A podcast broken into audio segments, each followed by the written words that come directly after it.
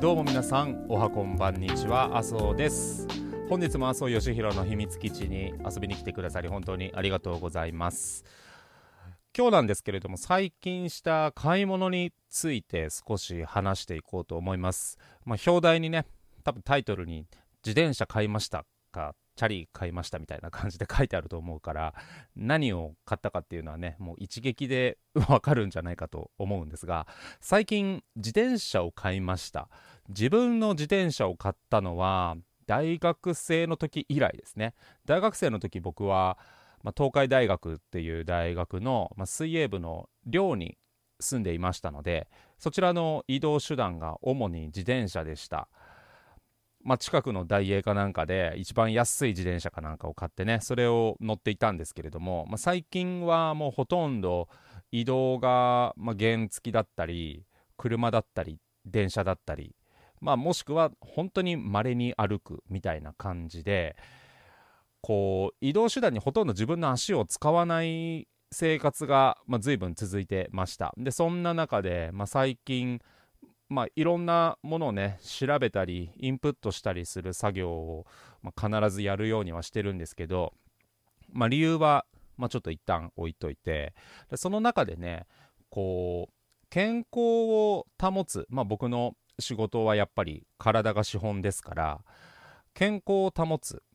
もしくはもう若返りを目指すまあ、要はアンチエイジングですよね。アンチエイジングを通り越してもはや若返りを目指すというためにこう一個重要な話をこう耳にしましてでそれが、まあ、男性だったら、まあ、軽く息が弾むくらい、まあ、ジョギングだったらだいたい、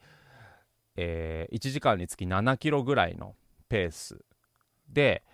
まあ、ジョギングするっていうのを1日に40分間行うとでそれを週に5回ちなみに女性は1日あたり30分で週に5回くらいの有酸素運動をやると、まあ、体の中の、まあ、ミトコンドリアが活性化されて、まあ、僕のチャンネル割りかしミトコンドリアっていうワードがよく出てくるかと思うんですけど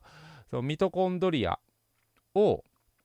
えー、活性化させることで、ま、体内の若返りを図ることができると。で、まあ、それから最近ジムでねトレーニングなどをする際は、まあ、カーディオエクササイズですよね、まあ、それがなんかこうステッパーだったりトレッドミルっていうあのランニングマシンだったり、まあ、エアロバイクだったり、まあ、それをこう40分間ジムでトレーニングしたついでにこうやるようにはしていたんですけれどもいやちょっと待てよと。わざわざジムに行って40分同じ場所で有酸素運動をやるのって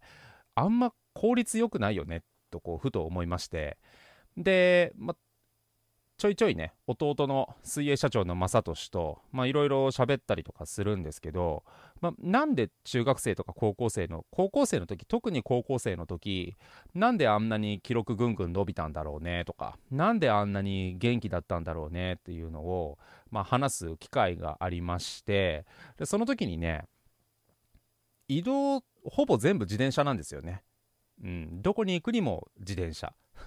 本当にまあまあ遠いところまでも自転車で行ってたことはありました。僕確か中学生ぐらいの頃かなんか渋谷くらいまで自転車で行ってなんかすっげえ時間かかったのを覚えてたんです覚えてるんですけどまあどこに行くにも自転車乗ってたっていうのがあといろんなスポーツやってた。この2つですね。これが多分すごい大きいんじゃないのかなって思うんですよね。なのでまあこれはまあ、ぜひやってみようということで自転車を最近買いましてで今日今日ね何日だったっけな？今日1月9日の土曜日で東京都新春水泳競技大会っていうね大会に辰巳であったやつに出てきたんですけど自転車で行ってみたんですよ高校生時ぶりくらいの感じで。まあレース結果はねまあはっきり言って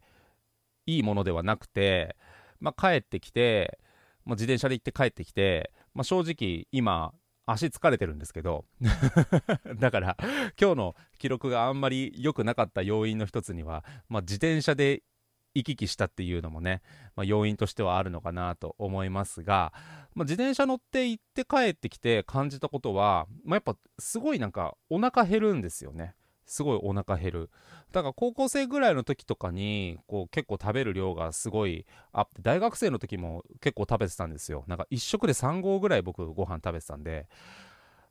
それって多分、まあ、練習がハードだったっていうのもあるけど自転車移動だったからだろうなってちょっと思ったんですよね。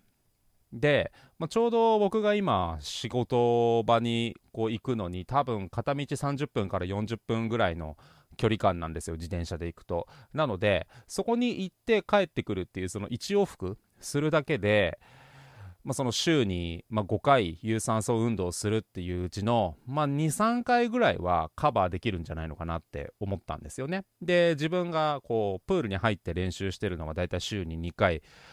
やれて3回とかなんでそうやって考えると、まあ、トータルで、まあ、週5回の有酸素運動っていうのをねこうクリアしていけるんじゃないのかなっていうふうに思いまして自転車を買って最近移動を最近って言っても買ったの昨日だからまだ2日しか経ってないんですけど移動をね自転車にこう変えていくために、えー、自転車を最近買いました。はい、まあ、健康ってやっぱ大事じゃないですか。まあレースとかやっててもね、まあ、やっぱり一般的にはだんだんキックが、まあ、うまく動かなくなっていくとかレースやっててもそれはフィンスイミングでもそうなんですけど疲れてくる時って大抵足からくるんですよね。足から疲れてくるので、まあ、なので足をちゃんと動かすね習慣をねつけていこうと。こう車があったりまあ原付があったりするからといってねそのテクノロジーに 頼らずにこう人力で移動するっていうことをねちょっとやっていこうと思います。これがどういう方向に